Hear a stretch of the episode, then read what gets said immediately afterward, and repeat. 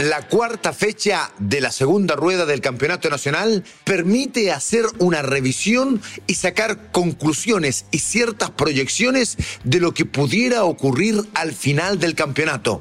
¿La U ha estado mejor o peor que el año pasado? ¿Católica resignó definitivamente el título? ¿Colo Colo volverá a ser campeón? Acá lo analizamos. Bienvenidos a Footbox Chile. Esto es Footbox Chile, un podcast con Fernando Solabarrieta, exclusivo de Footbox. ¿Cómo están amigas y amigos de Footbox Chile? En esta oportunidad vamos a ir con algo bastante contingente porque nos parece apropiado que tras ya 19 fechas del fútbol chileno podamos hacer una cierta comparación respecto de lo que sucedía el año pasado y tirar por ahí alguna proyección de lo que podría ocurrir o por lo menos encender ciertas alarmas, sobre todo, ojo, ¿ah? en el caso de la Universidad de Chile.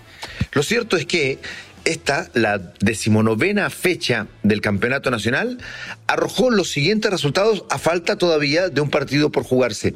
Ñublense con una gran, gran campaña de la mano de García, le ganó a Cobresal en un muy buen partido por tres goles asados.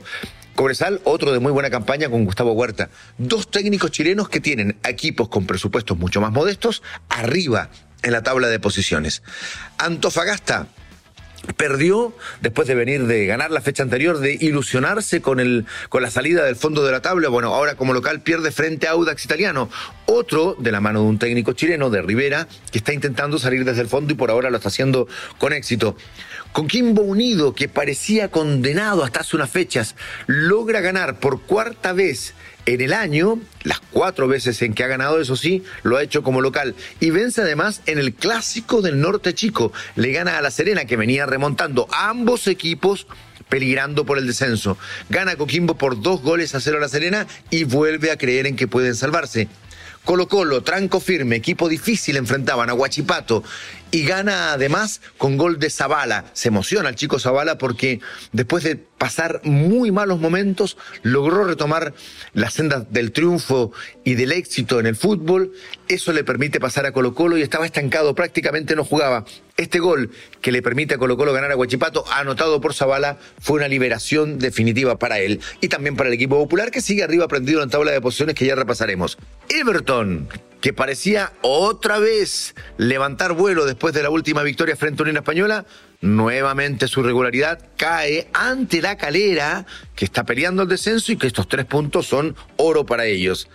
O'Higgins en el último instante le gana a la Universidad de Chile y la mete otra vez abajo con preocupación en zona de descenso o cerca de la zona de descenso. Y finalmente, Católica, también cuando el partido terminaba, eh, vuelve a ser derrotada esta vez por Palestino, el buen Palestino, el mejor equipo de la segunda rueda, que tiene 12 puntos de 12, o sea, los cuatro partidos de la segunda rueda los ha ganado. Y hoy se completa la fecha cuando jueguen la Unión Española y Curicó. La tabla de posiciones que arroja hasta ahora este campeonato nacional y que nos va a permitir hacer alguna proyección. Primero Colo Colo, 39 puntos hasta 19 partidos. Segundo Ñublense, 36 puntos. Tercero, Curicó Unido, 32 unidades, pero ya sabemos, debe jugar con Unión. Hoy día podría incrementar esos puntos. Palestino, qué buena segunda rueda, se mete con 32 puntos allí, peleando incluso llegar a Copa Libertadores. Cobresal, que está con Huerta desde hace muchos años y que cuyo único objetivo era salvarlo de la categoría de la primera B, al poco tiempo ya lo metió en primera y ahora resulta que pelea en primera división los puestos de avanzada. Bueno, gran campaña de Huerta en Cobresal. Está quinto con 30 puntos. La Unión Española, a falta del partido de hoy, tiene 29 puntos. Ah, y la Unión Española, ojo, porque le falta el partido de hoy y aquel partido con la Universidad Católica. O'Higgins cierra el lote de los equipos que se clasifican a Copas Internacionales, en este caso a Sudamericana, con 27 unidades. A continuación, Everton, octavo con 25. Noveno, Guachipato también con 25. Audax Italiano, 23 unidades. Y recién aparece la Universidad Católica con un partido menos, recordamos con la Unión Española, con 22 unidades. Y parece que a estas alturas ya fuera de cualquier lucha por el título. La Universidad de Chile tiene 21 Ojo con eso, duodécimo en tabla de posiciones. Calera, con tres puntos notables de este fin de semana, se metió a 18, salvándose de las posiciones de descenso. Serena, quedó otra vez complicado, venía saliendo con 17 unidades, está en la decimocuarta posición y los últimos por ahora descendiendo serían Coquimbo Unido con 16 puntos y Antofagasta con 15 unidades. Esa es la tabla de posiciones de lo que hasta ahora ha ocurrido en el Campeonato Nacional. Pero tomamos en cuenta alguna proyección de las cosas que podrían pasar en relación a lo que ya sucedía en el torneo anterior. Vamos con la parte alta, por ejemplo. Colo Colo, a estas alturas del campeonato anterior, sumaba 34 puntos en 18 partidos jugados. Recuerden que el campeonato anterior se jugó con número impar, por si ahí tienen algún partido que no les cuadra. Bueno, Colo Colo llevaba 18 partidos cuando el campeonato tenía 19 fechas. No sé si se entiende. Bueno, 10 triunfos, 4 empates, 4 derrotas. Y ya iba muy bien. Ahora suma 39 puntos en los 19 partidos disputados, con 11 triunfos, 6 empates, 2 derrotas. En ambos casos estaba en el primer lugar. El año pasado acompañado de Audas Italiano, ahora peleando con Ñublense arriba. Ha mejorado su efectividad con 36 goles versus los 27 del año 2021 y a su vez ha mejorado la defensa porque solo le han convertido 12 tantos versus los 15 del año pasado ¿ah? a la fecha. Los salvos además completaron 10 fechas sin derrotas a nivel local, 5 triunfos o 5 empates y no pierden desde el 10 de abril ante la Unión Española. O sea, Colo Colo claramente arriba está incluso mejor que el año pasado. ¿Qué ocurre con la Universidad de Chile? Esto es mucho más complicado. El año pasado sumaba 29 puntos en 17 partidos. 29 puntos en 17 partidos. Ojo, y estaba recordemos esto, estaba libre desde la primera fecha de cada rueda, no por eso tenía menos partidos. Era cuarta la U, junto a la Universidad Católica, a esas alturas del campeonato. Ahora, en 19 partidos, 17 el año pasado, 19 partidos, suma solo 21 puntos contra 29 del año pasado que peleó el descenso y ocupa el duodécimo lugar a diferencia del cuarto del año pasado. Ha perdido ya 10 partidos ¿no? Versus los cuatro que recién había perdido el año pasado. Y ojo, terminó peleando el descenso habiendo perdido 13 partidos. Está a tres de que eso suceda. Lo de la U, ciertamente, si uno hace la proyección, es tremendamente complicado porque a lo mejor en la comparación hay un elemento distorsionador. ¿Cuál es?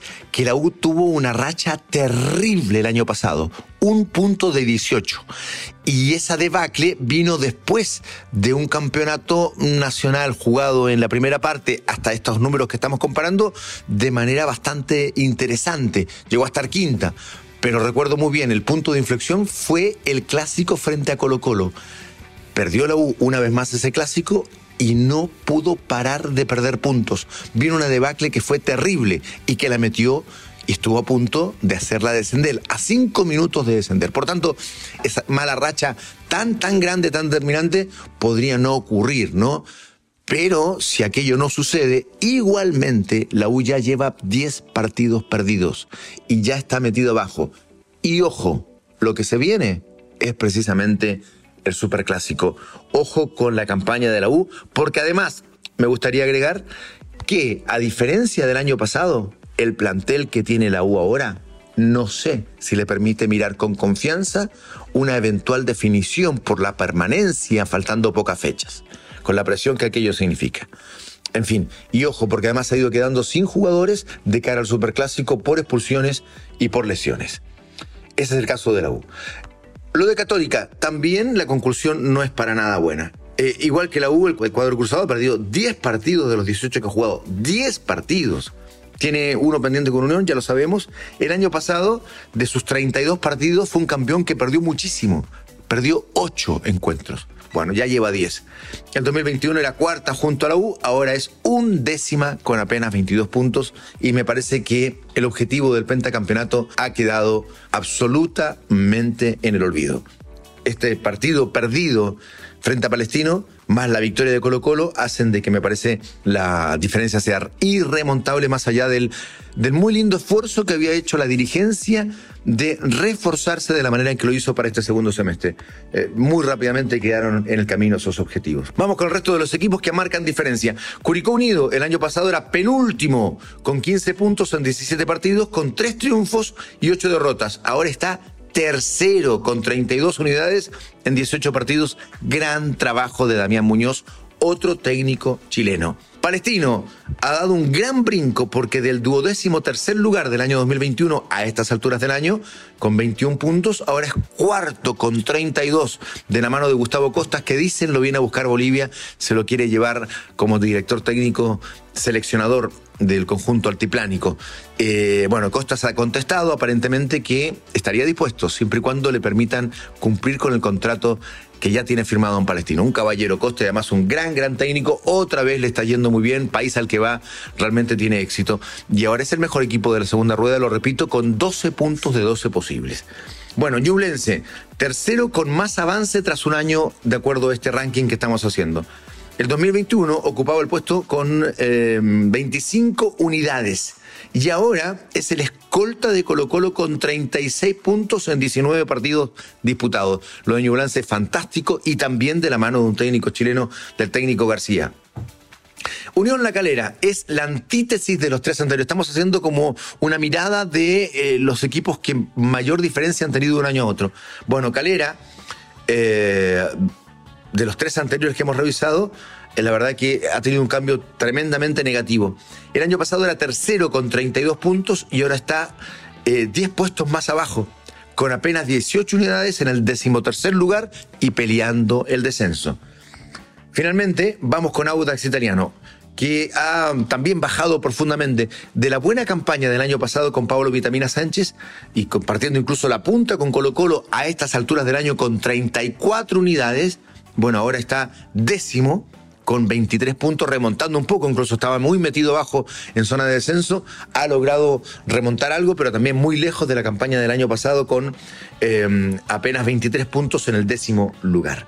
En conclusión general, en el campeonato se han marcado 10 goles más que el año pasado, en igual cantidad de partidos, 150 encuentros jugados hasta ahora, 365 goles en el 2021, 375 el 2022. Son cuentas, revisiones, conclusiones, proyecciones que se pueden hacer en torno a lo que ha sucedido con el Campeonato Nacional este año, con sus números, en relación a lo que sucedió el año 2021.